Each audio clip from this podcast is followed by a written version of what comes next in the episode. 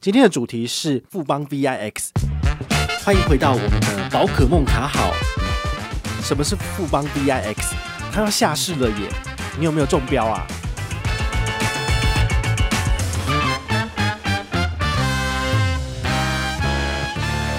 好，今天要来跟大家聊的是富邦 VIX 啊，这个恐慌指数的东西。你们如果最近有去关注一些消息，你会发现说，呃，有一些什么经济日报啊。然后这种报纸，它就在讲说，富邦发行的这个 ETF 的部分，它居然要下市了耶！那你有没有觉得很好奇说，ETF 不是一个很稳健的东西吗？为什么会遇到下市的这个问题？好，所以今天呢，就来跟大家聊聊这个部分。为什么会有富邦 VIX 这个产品呢？其实，呃，要回去讲他的故事哦，就是二零一八年的时候啊，哦，那个时候呢，美股它有一个股灾，好，就是黑天鹅事件，台股在四天之内居然也。跌了一千点哦，这个台股跟美股的联动性是蛮高的。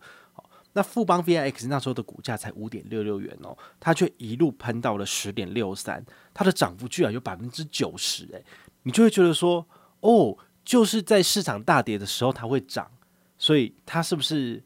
算是一个买保险的概念，好，你只要买这个东西的话呢，你不论涨不论跌，你都可以吃到，好，这是跌的部分就由 VIX 来处理这样子，好，也因为这个零零六七七 U，好，它就因此就声名大噪嘛，然后大家就会开始去关注说，哦，原来有这种所谓市场上的反指标的东西，那是不是我也可以买来做这个所谓的平衡的部分？好，这个部分的话呢，其实我觉得这算是一个圈套了，就是大家呢。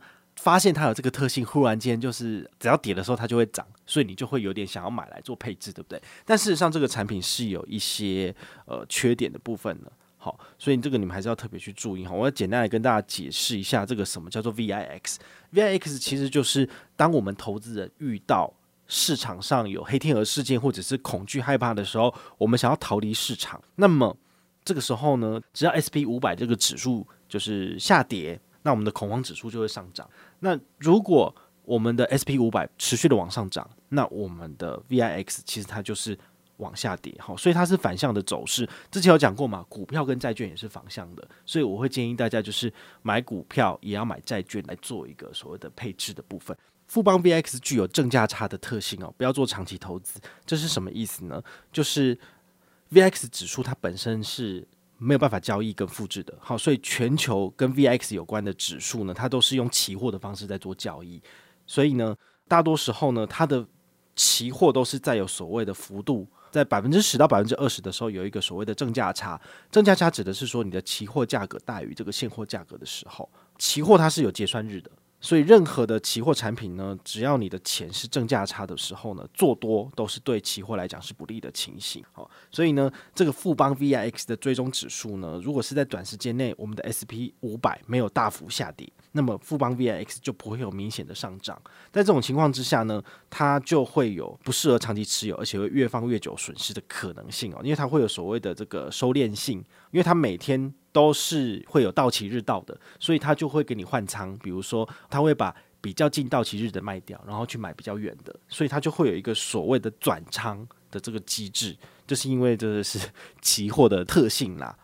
所以呢，当富邦 VX 有这样子的每日转仓的机制时候的时候，它等于是会有所谓的自动扣血的机制。你知道这是什么意思吗？这就有点类似是，通常我们的 ETF 是买了之后就放就没事嘛。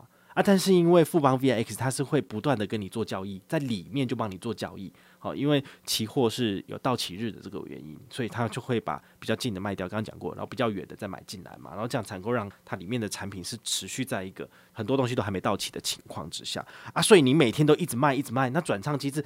买进跟卖出就是会被收取手续费，所以在这种情况之下的话呢，它就会因为有成本的关系去拉低了你的股价。好，所以 VIX 这个产品说真的是还蛮复杂，而且是陷阱重重的产品。啊，如果你真的要去碰的话，我相信我们的听众应该是不会去买这种东西啊，因为这种东西连我自己看了都觉得有点看不懂的情况之下，我都不会去碰了。我相信你们跟我一样聪明，应该也不会去碰吧。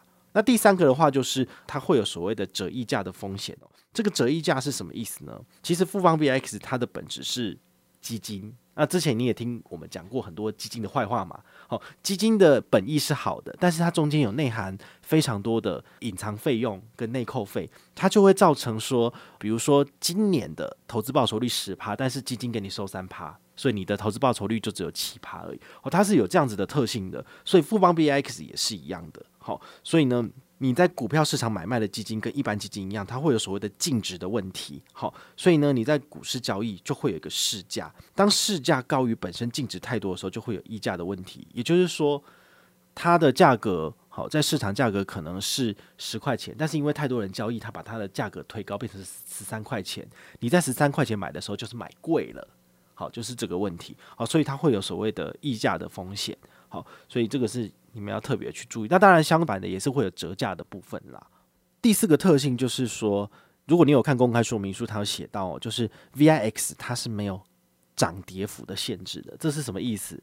一般的股票啊，如果同时带多人买卖，那市场会过热，就会有所谓的熔断机制。好，去年。在那个 COVID nineteen 的时候，其实也有好几次的熔断。股神巴菲特就讲说：“我从来这一生没有看过同时两次熔断。”就后来隔天又再一次，他就说我从来没有看过三次熔断，再来一次。所以最高的连续五次的熔断在同一周里面，哈，非常的惊人。那富邦的 VIX 它没有熔断机制，也就是说它的跌幅是无下限的，它的涨幅没有上限，好，所以才会有那种忽然间溢价百分之九十的情形。那这个部分的话，就会变成说，如果现在美股是大多头。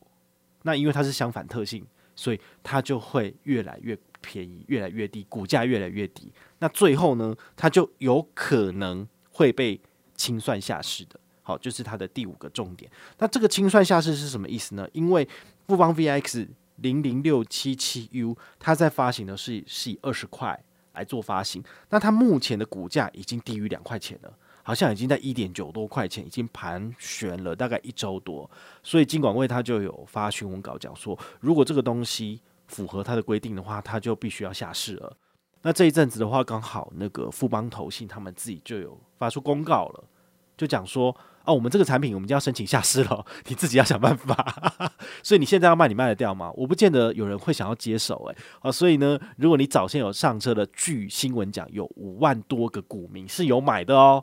那你们就要特别小心哦，因为你可能是拿不回来的，因为他清算下市之后呢，他这个钱当然是会先给大户，就是清算的金额是一比例均分嘛。那大户拿光之后，散户就没啦，就是会变成壁纸，你知道吗？好，所以这是很恐怖的。好，所以呢，请你不要去买富邦 VIX 这种太复杂的 ETF 产品，其实都是隐含非常非常多问题的。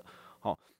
其实富邦 V X 要下市的这个消息，其实在前一个月、前两个月都一直有在讲了。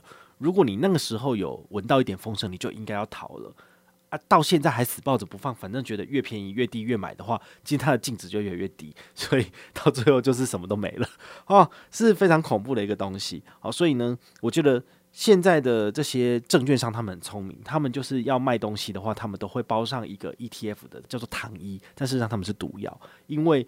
它太复杂了，好，他们这种所谓的反向指数的东西啊，像之前什么元大、原油、正一、反一那个东西，其实也是一样啊，好，他们就是 ETF，但事实上里面都是包藏祸心哦，非常多的问题，好，所以呢，当你们看到这种太复杂的金融产品，第一件事情就是不要碰，好，不论证券营业员你在网络上看到有多少人在吹捧它，然后发现他当初的投资绩效有多好，你都不要去相信，因为。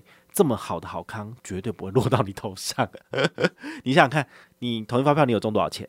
我就了不起，我就中个一一千块钱，我就会偷笑了，对不对？我们有那种好运吗？我们那种狗屎运吗？没有那种狗屎运的人，怎么可能？